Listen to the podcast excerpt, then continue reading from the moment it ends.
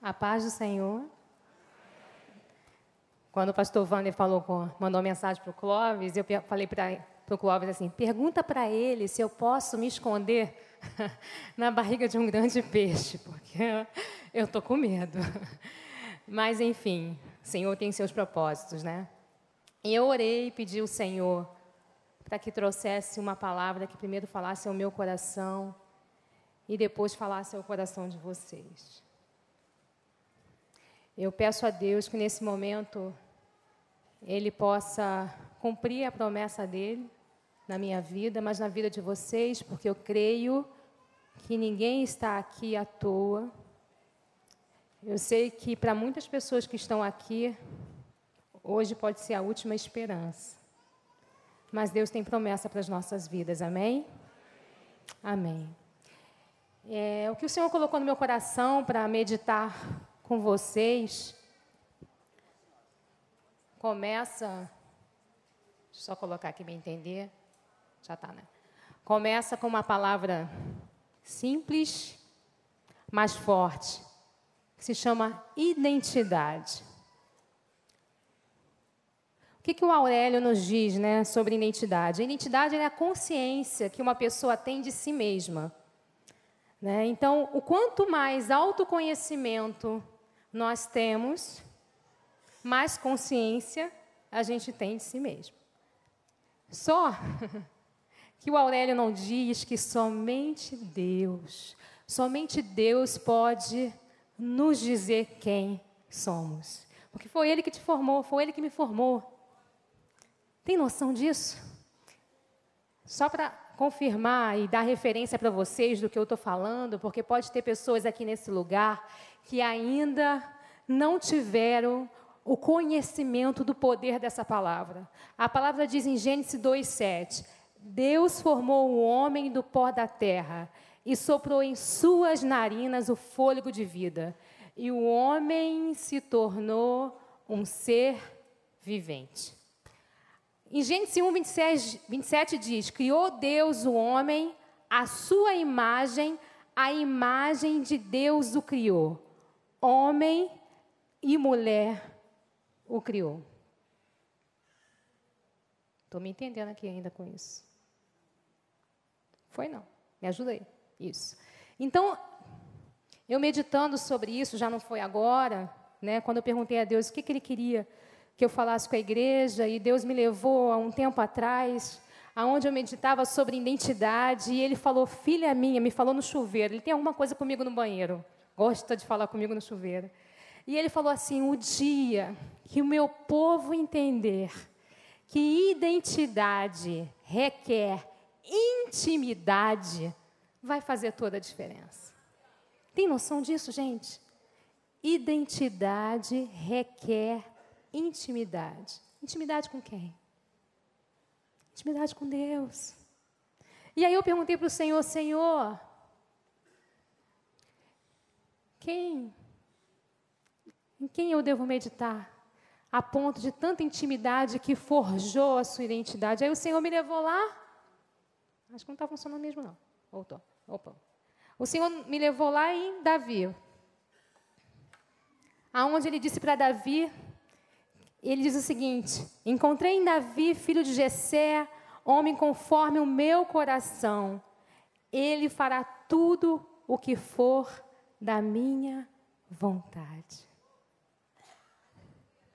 Nós não nascemos por acaso, irmãos. Quando a gente entende o nosso propósito, o propósito que Deus tem para as nossas vidas, a gente começa a entender: peraí, Ele me forjou, Ele me criou, ele fez homem e mulher, mas Ele quer encontrar em mim alguém com coração para fazer o quê? A vontade dEle. E aí nós vamos meditar um pouquinho sobre Davi. Eu sei que muita gente aqui já ouviu falar muito sobre Davi, eu só vou contextualizar um pouquinho, porque a gente pode ter né, alguém aqui que não tem ouvido ainda. Mas Davi, ele era o filho mais novo, né, de Jessé, Davi foi um homem tão notável na Bíblia que o próprio Cristo era chamado filho de Davi. Ele é um homem segundo o coração de Deus. Era assim a sua identidade. E a gente vai falar mais um pouco para vocês entenderem. Eu acho melhor vocês passarem, que eu estou apontando e não está indo. Passa aí, por favor. Aqui tem um resumo um pouquinho para vocês entenderem o porquê. Quando a gente fala de identidade e quando a gente fala de autoconhecimento, porque a gente entende que quanto mais íntimo com o Senhor, mais autoconhecimento eu tenho, ou seja, minha, minha identidade é forjada pelo Senhor. E por que, que o Senhor me levou a Davi? Porque quando a gente olha, o que, o, o que, que Davi foi? Foi filho caçula, pastor de ovelhas, assessor do rei, músico, guerreiro, fugitivo, capitão de milícia, líder de desprezados, escritor, rei de Israel, adúltero, homicida, homem de guerra, perseguido pelo próprio filho, idealizador do primeiro templo de Salomão, ascendente do Senhor Jesus. Eu não sei nessas características todas, né, nessa vida vasta que Davi teve, em qual que você se encaixa. Mas Davi traz para a gente um olhar de um homem que viveu todas as cores. Pode passar. Um homem que viveu todas as cores, uma vida de todas as cores e tons, um homem tão falho e ao mesmo tempo segundo o coração de Deus. Isso significa dizer que eu, você, você, meu irmão, ou você, meu irmão que está na internet, que chegou aqui pela primeira vez, aqui não é lugar de pessoas santas, mas sim buscando uma santificação. A gente está cheio de gente defeituosa aqui. E assim como Davi, se Davi pôde ser chamado segundo o coração de Deus, significa que nós podemos também ser chamados segundo o coração de Deus. Aleluia, pode passar. E a minha pergunta para vocês, a pergunta que eu faço para mim, e que preciso fazer para mim todos os dias: qual é a sua identidade? E eu escolhi essa imagem porque foi assim que eu me senti. Quando eu fui chamada hoje para falar com vocês, eu me senti um, uma gatinha tão pequena, nunca tive essa expectativa, mas eu precisei olhar para o espelho e falar para o Senhor qual é a identidade de Cristo na minha vida. E assim o Senhor te convida nessa manhã para olhar para o espelho e não ver aquilo que a sua própria consciência diz, mas vê aquilo que o autoconhecimento, através da palavra do Senhor, diz que você é. Porque só o Senhor pode dizer quem você é. E aí, em cima disso, nós vamos passar por sete passos aqui, dando uma de pastor Wander. Vou tentar ser didática, mas pode passar os slides. Mas só para a gente. Eu separei algumas, alguns comportamentos e algumas atitudes que Davi teve que fortalecia a sua intimidade com Deus.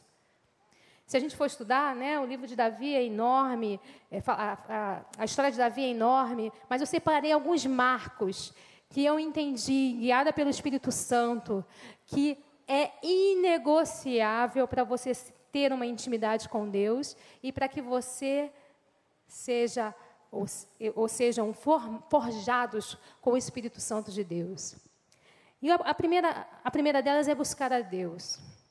Hoje a gente viu uma cena linda aqui, né? Pessoas sendo batizadas. Outra cena linda é quando a gente fala e convida as pessoas para aceitar Jesus.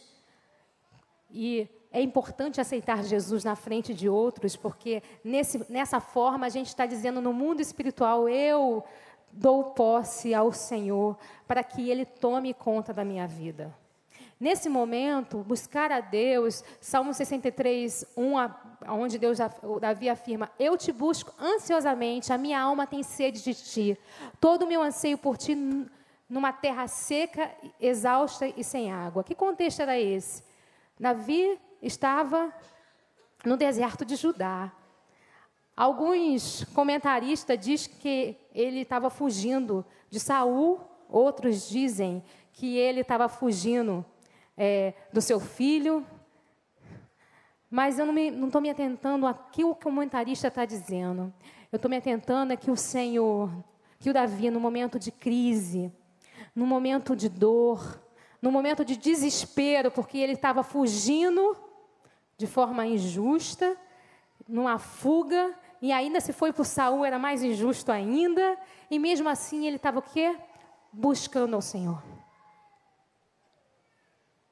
Buscar a Deus é muito mais do que vir aqui domingo. Buscar a Deus é muito mais do que sentar nessas cadeiras. Buscar a Deus é pedir o Senhor para que Ele te sonde, para que Ele te fortaleça, para que Ele te ajude, para que Ele te revele os pontos fracos que nós temos, todos nós temos, por conta da, da nossa origem, né? A gente só nasceu da origem do pecado, então nós temos, estamos sempre em processo de transformação e a gente precisa pedir, Senhor, me enche com a tua identidade. Me enche, me forge de uma forma aonde eu possa ser e possa revelar o Espírito do Senhor aonde eu estiver, aonde eu falar, aonde eu pisar.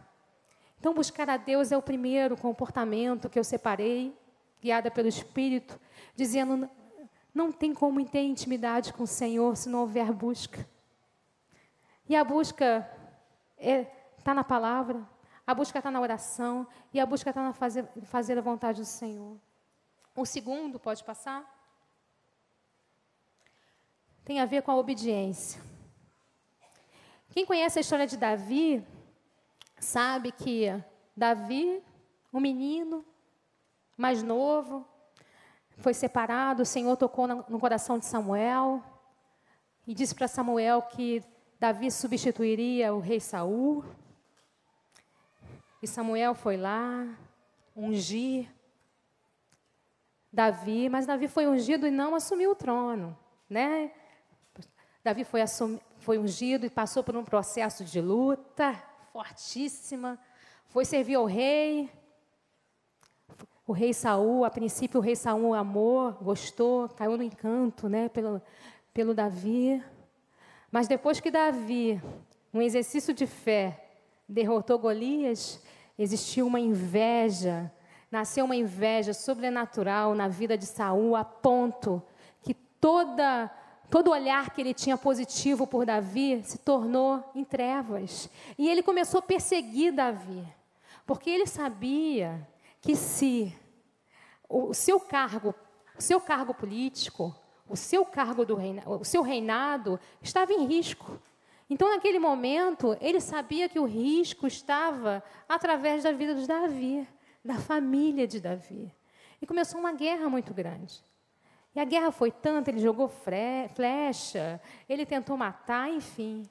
Mas o que eu trouxe aqui em relação à obediência é que, mesmo assim, eu quero ler com vocês agora, 1 Samuel 24. Eu vou ler aqui de, de 1 a 7. Para vocês entenderem, dentro de um contexto tão crítico, como é que era o comportamento de Davi. Diz assim, Davi poupa a vida de Saul, né? Saul voltou da, é, Saul voltou da luta contra os filisteus e disseram que Davi estava no deserto em Gede. Então Saul tomou três mil de seus melhores soldados de todo Israel e partiu à procura de Davi e seus homens perto dos rochedos dos bodes selvagens. Ele tomou três mil, tá? Ele foi aos currais de ovelhas que ficavam junto ao caminho. Havia ali uma caverna e Saul entrou nela para fazer suas necessidades. É isso mesmo. Davi e seus soldados estavam bem no fundo da caverna. Eles disseram: este é o dia sobre o qual o Senhor falou a você. Entregarei nas suas mãos o seu inimigo para que você faça com ele o que quiser. Epa, o Senhor realmente tinha falado. O Senhor realmente tinha dito que entregaria os inimigos na mão de Davi. E o contexto, olha para o contexto. O contexto afirmava isso. Espera aí, eu estou com Saul aqui fragilizado, fazendo as suas necessidades. Eu já recebi uma orientação. Será que é isso realmente que eu tenho que fazer? E seguindo. Então Davi foi com muito cuidado e cortou uma ponta do manto de Saul, sem que este percebesse. Mas Davi sentiu bater-lhe o coração de remorso por ter cortado uma ponta do manto de Saul. Então disse aos seus soldados: Que o Senhor me livre de fazer tal coisa ao meu senhor, de erguer a mão contra ele, pois ele é ungido de Deus. Peraí. Peraí, é isso aí. Ele é ungido de Deus. Não importa se a sua liderança, ou não importa quem está na liderança, se estiver fazendo coisa errada ou não. Se foi o Senhor que colocou, que permitiu, precisamos entender o primeiro Precisamos entender com Davi, pode voltar o slide. Precisamos entender com Davi obedecer princípios de Deus. E o princípio do Senhor é a liderança. Eu converso com meu filho, ele hoje me ajudou até me arrumar, muito engraçado. Mas eu converso com ele, eu falo, não importa. Mamãe pode ter errada, papai pode ter errado, sua avó pode ter errada. Não importa. Nós somos a autoridade espiritual na sua vida. E isso é inquestionável. Isso é inquestionável. Isso gera uma intimidade com Deus, porque o que aconteceu com Davi? Ele foi lá, cortou o manto. Quando ele cortou o manto, com a intimidade que ele tinha com Deus, o que, que acontece? Deus toca no coração dele. Alguém já ouviu o sussurro do Senhor? Foi isso que aconteceu. Deus sussurrou no coração dele. Mas não basta sussurrar. Eu já ouvi sussurros do Senhor várias vezes e mesmo assim eu vou lá e pum, caramba, o Senhor sussurrou e mesmo assim eu fiz. Mas ele obedeceu. E aí, em 2 Samuel 1, de 2 a 16, vai dizer que é, ele reconhecia que Saul era ungido do Senhor, é onde conta a história, né, que Saul morreu e chegou lá um servo de Amalequita e foi contar que Saul tinha morrido. E naquele momento, aquele homem que sentindo pena de Saul e mata Saul, ajuda, na verdade ele completa a morte de Saul. Ele diz e teve que infelizmente, por conta do próprio homem, acabar com a sua vida, porque e ele diz: "Você tirou a vida de um ungido de Cristo". Então, meus irmãos, não importa. Vamos refletir sobre as nossas vidas, assim como eu estive refletindo nesse período. É, Senhor, me ajude. Trabalhe na minha, no meu autoconhecimento, porque eu não quero, eu não quero, Deus, não obedecer os seus princípios. Pode seguir. Uma outra característica, que é uma característica muito próxima da outra, é porque Davi buscava direcionamento. Ele tinha acabado de ser rei. Imagina, ele já tinha passado por um processo enorme, uma escola enorme, e mesmo assim, quando ele assumiu o reinado, 2 Samuel 2,1 diz: Davi perguntou ao Senhor: Devo ir para, para uma das cidades de Judá? E o Senhor respondeu que sim. E Davi perguntou para qual delas? Ele foi específico. Para Hebron, respondeu o Senhor. E aí Deus me fez me lembrar de uma experiência pessoal que eu tive. O Cobb sabe disso.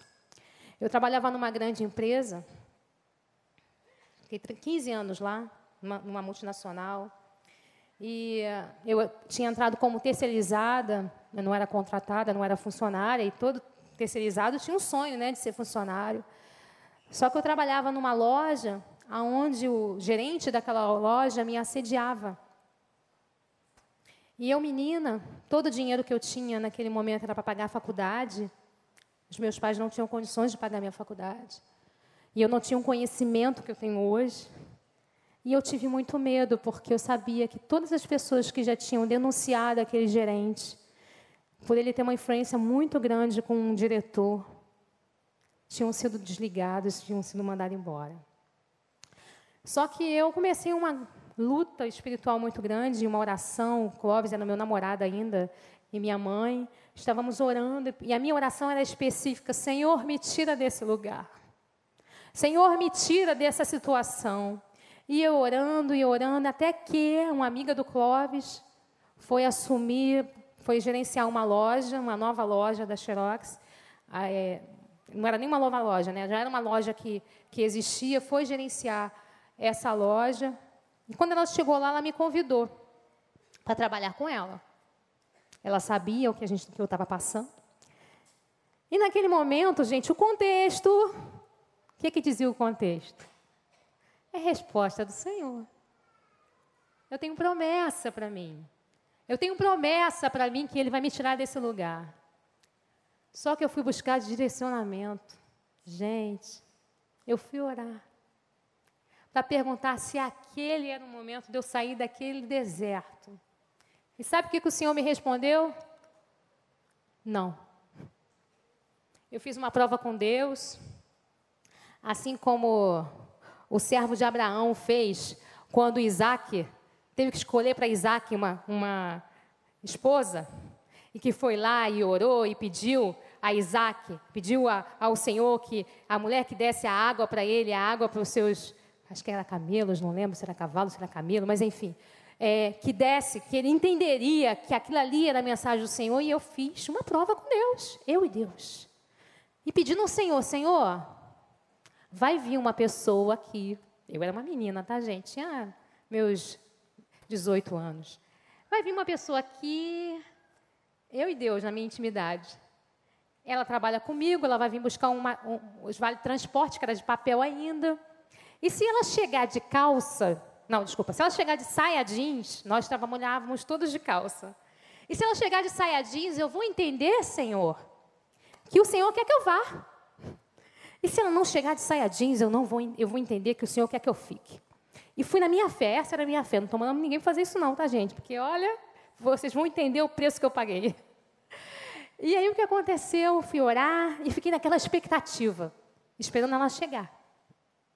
E quando ela chegou, ela chegou de calça jeans. E aí, gente, mas eu chorei. E eu falei, meu Deus, como eu fui inconsequente. Como eu fui menina. Como é que eu posso fazer uma prova dessa com Deus? Eu nem sei se ela tem saia jeans. Eu estou colocando toda a minha vida, o meu namoro, porque meu marido, meu namorado não vai entender. Imagina! Eu estou colocando tudo numa prova ridícula. Não, não é possível. E fui eu para casa, triste, arrasada. E Deus, eu falei com Deus, falei, Senhor, não, não, eu fiz algo errado. E aí eu fui trabalhar no dia seguinte e a menina voltou, porque ela tinha esquecido, gente, uma parte da, do vale transporte dela lá. E adivinha com que roupa que ela foi? Saia jeans. E aí, naquele momento, o Senhor falou comigo: Olha, não faça prova comigo que você não consiga cumprir. Porque eu sou Deus, eu sou fiel. Ela não veio de saia jeans ontem porque você tinha feito essa prova comigo. E eu te respondi. E naquele momento eu falei para o Senhor: Senhor, chega, né? Eu te obedeço. Eu vou ficar sofrendo, mas eu vou ficar. E eu disse não àquela oportunidade. E resumindo, passaram-se 30 dias. A empresa abriu 30 vagas de funcionário. E quem poderia se inscrever naquelas vagas seriam as pessoas mais antigas de cada loja. Se eu fosse para a loja nova, eu seria a pessoa mais nova. Mas como eu estava na loja antiga, eu era mais antiga. Só que eram três vagas para 30 pessoas. E foi assim que eu entrei. E fiquei lá 15 anos. Mas esse processo, pode mudar, trouxe, pode mudar o slide. Esse processo trouxe para mim uma humildade de entender que eu preciso do Senhor, é que Ele que está na direção. E também trouxe para mim um exercício de fé. Mas tem um outro que fala sobre, um outro passo que fala sobre humildade, que fala sobre Davi, o quanto que ele tinha humildade, em 2 Samuel 5,20, quando ele foi fazer a luta contra os filisteus, ele ganhou a luta e ele diz: Assim como as águas é, de uma enchente causam destruição, pelas minhas mãos o Senhor destruiu meus inimigos diante de mim. O que, que aconteceu nesse momento? Davi atribuía o êxito militar ao poder divino. Eu trabalho com altos executivos. Trabalho na TIM. Assumo hoje um cargo aonde eu sou responsável, meu, o nome da minha função é de engajamento. Na verdade, eu sou responsável em garantir que as pessoas tenham um laço emotivo com a empresa. Mas eu vejo muitos líderes, quando chegam lá em cima, independente de você conhecer Cristo ou não, o ser humano que reconhece que o ar que respira é responsabilidade do Senhor, ele teria a humildade de olhar e entender que a posição que ele chegou foi dada pelo Senhor. Era isso que Davi fazia. Era esse comportamento que Davi tinha. E hoje, vocês sabem, tem muitos empresários aqui, tem muitos executivos aqui. E eu não estou apontando, porque se a gente não tiver cuidado, isso acontece com a gente também, né? É, a gente precisa lembrar do Senhor. A gente precisa ser humilde. Pode passar. E uma outra coisa que Davi tinha, gente, ele sonhava com os sonhos de Deus. Qual é o sonho de Deus para a nossa igreja? Estamos num ano de quê? Estamos num ano de quê? É proclamar para proclamar? Não. É proclamar para que as pessoas tenham condição de viver aquilo que vivemos. Quando a gente olha a história de Davi, aquele entusiasmo que ele teve, né, que a sua esposa até achou que ele estava meio doido, porque ele tinha um entusiasmo pela volta, volta da arca do Senhor a Jerusalém. Que entusiasmo era esse? Porque a arca do Senhor naquele tempo significava o quê? A presença de Deus. Ele sonhava com os sonhos do Senhor. Depois tem uma outra referência que diz seu desejo de edificar um templo ao Senhor e a dedicação de grande riqueza para a sua construção. E quando ele pensava no templo, ele pensava no templo, como a gente está pensando no templo aqui, não é para ter status, não, gente, é para entrar mais gente. Mas só acontece se o Senhor cumprir e se a gente já tiver na nossa vida o sonho do Senhor. Qual é o sonho do Senhor? Ide por todo mundo e pregai o Evangelho. Quando o Senhor falou com Davi, eu encontrei um homem segundo o meu coração e que vai fazer o que? A minha vontade. O que ele quer hoje, gente, é forjar a nossa identidade através da intimidade com Ele para fazer o que? A vontade dEle. Nós não estamos aqui à toa. Eu não sei você.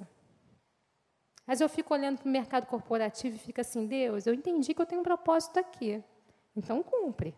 Mas é difícil. Mas eu vejo o propósito do Senhor todos os dias. Não importa se você faz quentinha, se você limpa a casa, se você dá aula, Deus tem propósito para cumprir a missão. Amém? Pode passar.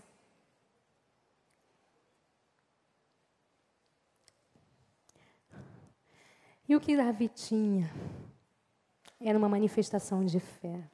O que, que Paulo dizia sobre Davi? Né? Paulo é, disse que, Davi, que Davi tinha um espírito de fé né, que ele matou um urso, um leão, e foi o único a ter coragem de romper, de responder a Golias e as suas afrontas. E aí, avaliando isso, eu entendo, pela minha experiência pessoal, eu poderia estar contando aqui, porque eu já falei para o Clóvis que a gente tem condições de escrever um livro sobre exercícios de fé, de tudo que já aconteceu, mas, gente, fé, ele mostrou hoje uma grão de semente, ele é um exercício. O que a palavra fala sobre fé? É algo que você não vê, mas você crê. Não é isso? Mas não é só não ver e crer. Tem que dar o passo. Tem que dar o primeiro passo. Isso é fé. Pedro, quando estava no mar, ele deu, fez o quê? Ele deu o passo. Tudo bem que no meio do caminho ele olhou para a tempestade e afundou, mas ele teve fé. E a manifestação de fé nesse processo de intimidade com Deus nos traz a ciência que se não tivermos fé, para entender que mesmo que as circunstâncias digam o contrário, mesmo que toda circunstância diga o contrário, entender que tua vida está guiada pelo Senhor. Aleluia, pode passar o próximo. E como alguns de vocês, e a maioria já sabe, Davi não teve uma vida tão, tão, tão, tão, tão santa assim, né? Até porque ele é igual a gente. E no auge, no auge da sua prosperidade, ele cai, ele peca, ele erra. Mas o que, que ele tinha de diferente? Porque mesmo assim o Senhor continuou dizendo que ele era o homem segundo o coração de Deus.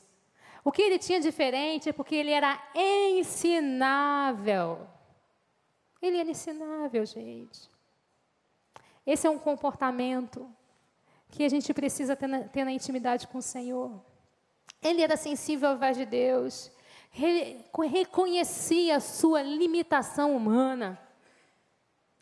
E ele se arrependeu, buscou o favor divino. E é tão lindo ver que depois, lá na frente, ele com a sua esposa vai ter o segundo filho, que se chamou Salomão, um homem mais sábio, que o Senhor restaurou a sua história. Aleluia. E o que eu quero dizer para vocês é que hoje o Senhor pode restaurar a sua história. Aleluia. O Senhor pode restaurar a sua história. Mas qual é a consequência? Pode mudar o slide. Qual é a consequência da ausência de intimidade com Deus? Qual é a consequência? Pode mudar. A ausência de intimidade com Deus nos fragiliza para o pecado que bate a nossa porta todos os dias. E aí eu pego isso e lembro de Davi, de todo o seu percurso. Ele tinha intimidade com Deus, ele ouviu Deus falar. Deus falava, vai por aqui, ele vai. Deus falava, faz isso, ele faz. Deus falava. E em algum momento, ele se envaideceu por conta de tanto poder. E pecado bate todo dia. E o que acontece? Ele cai. Isso nos diz o seguinte: a intimidade do Senhor, a história que você teve no passado, não te garante imunidade para o dia de hoje. A intimidade que você teve no passado não te garante imunidade para o dia de hoje. Isso é muito forte. Porque o que acontece? A ausência de intimidade com Deus é capaz de comprometer nossa identidade. E aí eu quero dar um stop e eu vou ficar desse lado de cá de propósito. Porque eu tenho visto o que Satanás tem tentado fazer para destruir nossa juventude, destruir os nossos adolescentes. Sabe o que, que o mercado diz? Você nasceu com sexo, homem e mulher.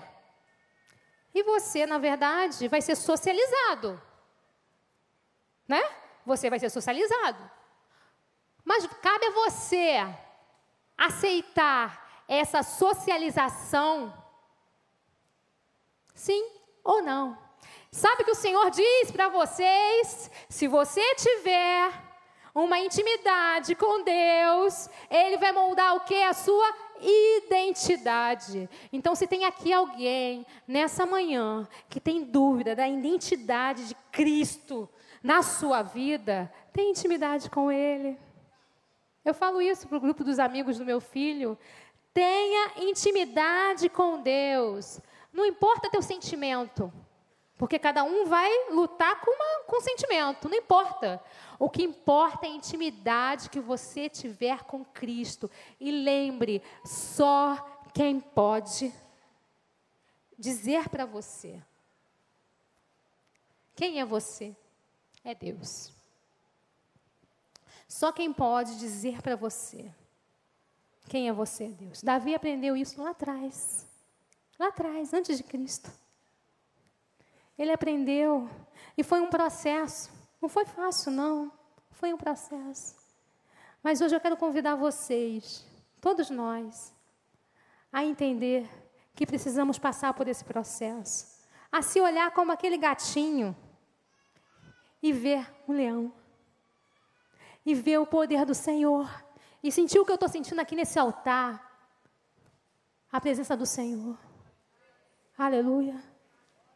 Eu quero orar por você, mas eu quero fazer orações específicas. Porque o Senhor nos ensinou que a gente precisa ser específico. Eu falei de sete passos aqui.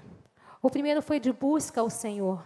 E eu também falei que Samuel, quando foi lá ungir Davi, a palavra de Deus fala que o Espírito se apossou de Davi. Isso começa quando você aceita Jesus como o seu Senhor. Quando você diz para o mundo ver, eu aceito a Cristo como meu Senhor. Se tiver alguém aqui nesse momento que quer ter esse encontro, que tem dúvida, que tinha dúvida até quando entrou aqui qual era a sua identidade e que nunca tinha ouvido dizer, Senhor, eu estou perdendo tempo, porque a minha identidade só o Senhor pode dizer. Se tiver alguém aqui, me levanta a mão. Se tiver alguém aqui que quer encontrar o Senhor para forjar a identidade, levanta a mão. Aleluia. Aleluia. Que Deus abençoe. Agora, se você entrou aqui também, inseguro, triste, prisioneiro, na luta porque está vivendo com um Saul, está tendo que seguir a orientação de Deus, porque tem que seguir a orientação de uma autoridade. Se você está nesse contexto, e você quer ser forjado, e você quer ter uma experiência com Deus, eu quero convidar você para vir aqui para frente. Eu já estou aqui. Vem aqui para frente, vamos orar. Vamos pedir ao Senhor para falar em nossas vidas, para que a gente possa cumprir o propósito dEle para que Ele possa encher as nossas vidas, para que Ele nos dê condição, assim como Ele deu para Davi, naquele processo, que Ele possa nos dar condição de ser fortes, de ter a nossa identidade forjada por Cristo. Aleluia. Eu vou orar e quem que sentir vontade de vir para o altar, para o altar do Senhor, pode vir ficar em pé aqui para a gente orar especificamente. Eu vou orar, Senhor, meu Deus. Eu sei que tu estás aqui nesse lugar.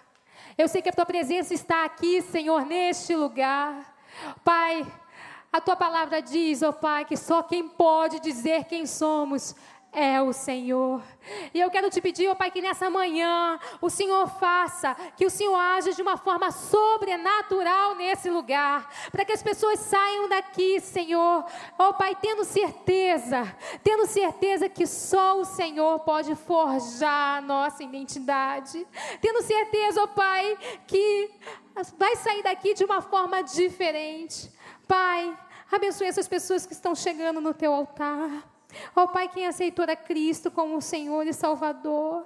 Ó oh, Pai, em nome de Jesus, que o Senhor fale, que o Senhor opere. Ó oh, Pai, que o Senhor faça milagre acontecer. Que hoje possa ter sinais e prodígios nesse lugar. Que hoje possa ser cura. Ó Pai, que o paralítico possa andar, que o cego possa ver, Senhor. Nós cremos um Deus de milagre. Nós cremos um Deus de sinais e prodígios, Senhor. Que o Senhor venha selar o teu povo. Que o Senhor venha selar o teu povo com a tua unção, com o seu poder. Ó oh, Pai, que o teu povo venha aqui, ó oh, Pai, e seja selado pelo teu Santo Espírito Santo, ó oh, Pai. Ó Pai, que o teu povo venha sair daqui com a certeza da intimidade do Senhor. Ó, que o Senhor fortaleça o teu povo, ó Pai, em nome de Jesus. Ó Pai, que o Senhor venha derrubar qualquer barreira espiritual. Ó Pai, que setas venham cair por terra agora em nome de Jesus. Que a unção do Espírito Santo possa invadir o seu coração. Ó Deus, em nome de Jesus. Ó Pai, abençoe. Abençoe, Senhor. Faz aquilo que tu queres que fazer na vida desses jovens, Senhor. Em nome de Jesus. Ó Pai, cure. Ó Pai, tenha liberdade entre nós. Aleluia, aleluia, aleluia. Vamos ficar de pé, irmãos. O Senhor nos visitou nessa manhã. Irmãos,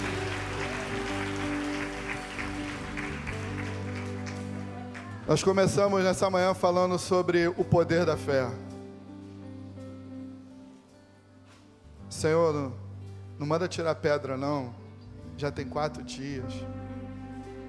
Depois o Senhor veio falando, nos dando sete características de Davi obediência. De repente você está aqui hoje, irmão, você está trabalhando com um Saul. Você às vezes não sabe mais lidar com o Saul que está sobre você. E a Bíblia nos surpreende porque Davi não se alegra com a morte de Saul, ele se entristece e ele obedece.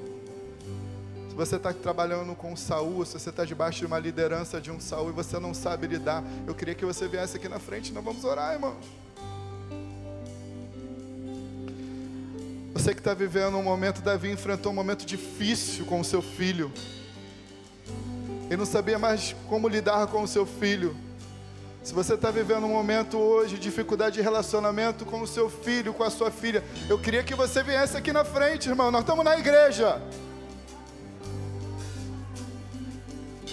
Se você está vivendo um deserto na sua vida, como Davi estava numa caverna. Se você veio hoje aqui nessa manhã e você está dentro de uma caverna e você não consegue sair dessa caverna, Davi enfrentou. Eu quero que você venha aqui na frente hoje. Se você está sendo perseguido como Davi foi, eu queria te convidar para você vir aqui na frente hoje. Se você está cercado, se você se vê nessa manhã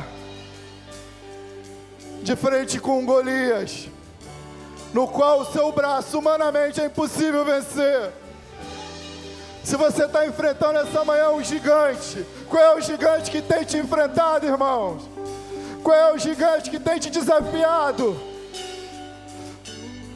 Não tem homem em Israel para me enfrentar. Se você está sendo desafiado por um guerreiro, eu queria que você viesse aqui na frente, porque com uma pedrinha, mas cheio da unção, do poder, é, é, é possível vencer o gigante que tem te enfrentado. É possível. Se você tem sido desafiado para uma batalha e não sabe como, eu quero te convidar para você vir aqui. Irmão, para que você saia daqui hoje com a sua vitória, para que você saia daqui com a sua resposta. Mas como? Mas como eu já sendo idoso, idosa, posso vencer? Como eu posso ter filho se não tenho mais os costumes das mulheres? Ah!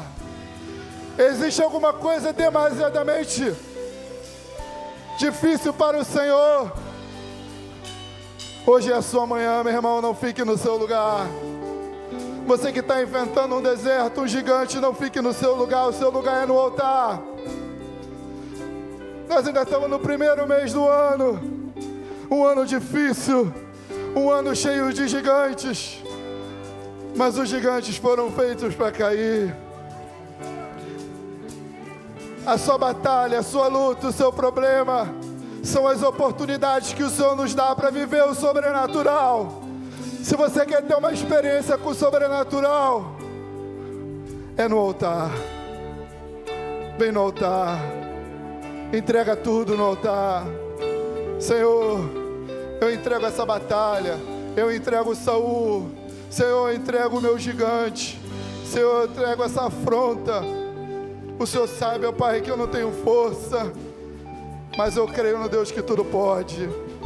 Eu creio no Deus que tudo pode.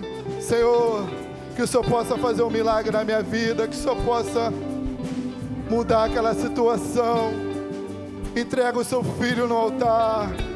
Entrega a sua família no altar. Entrega seu casamento no altar. Entrega a sua aliança no altar. Entrega seu futuro no altar. Porque tudo vem dele. Tudo é para ele. A sua vida é dele.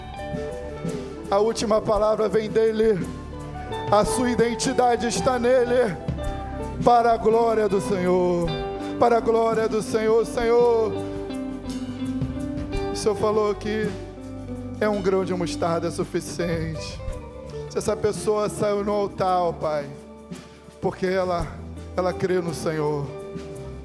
Deus, que seja amanhã da resposta, amanhã da vitória, amanhã do milagre Ó oh, Pai, que gigantes estejam caindo nessa manhã, que Golias venham ser derrotados, Senhor, que Saul, ó oh Pai, venham ser destronados, para que o Senhor possa nos dar a visão espiritual, para que o Senhor possa nos dar sabedoria. Pai, encha-nos, Senhor, do Teu Espírito Santo, encha-nos da Tua unção, encha-nos do Teu fogo, Senhor, para mover o sobrenatural. Ó oh Pai, nós declaramos a Tua bênção, nós declaramos a Tua vitória sobre o Teu povo, nós declaramos a Tua glória sobre o Teu povo, ó Pai. Pai. Saímos daqui nessa manhã certos que o Senhor é conosco nessa batalha, porque o Senhor falou que estaria conosco todos os dias até o fim. Obrigado, Pai, que o Senhor falou, eu estarei convosco todos os dias até o fim. Não estamos sozinhos nessa batalha, porque o Senhor é conosco. Muito obrigado, Pai, porque somos a tua igreja e as portas do inferno, Senhor, não prevalecerão contra aqueles que são do Senhor. Muito obrigado porque o Senhor nos separou. Muito obrigado, Pai, porque estamos no mundo, mas não somos dele, porque dependemos unicamente do Senhor. E o Senhor é conosco. Muito obrigado pela vitória da minha irmã e do meu irmão, que tiveram coragem de vir no altar e se entregar. Oh, Pai, que o Senhor possa nos levar para os nossos lugares nessa manhã, certos que o Senhor nos deu a vitória nesse dia, nesse culto que o Senhor nos respondeu. Te agradecemos, ó Pai, pela tua vitória em nossas vidas, em nome de Jesus. Em nome de Jesus.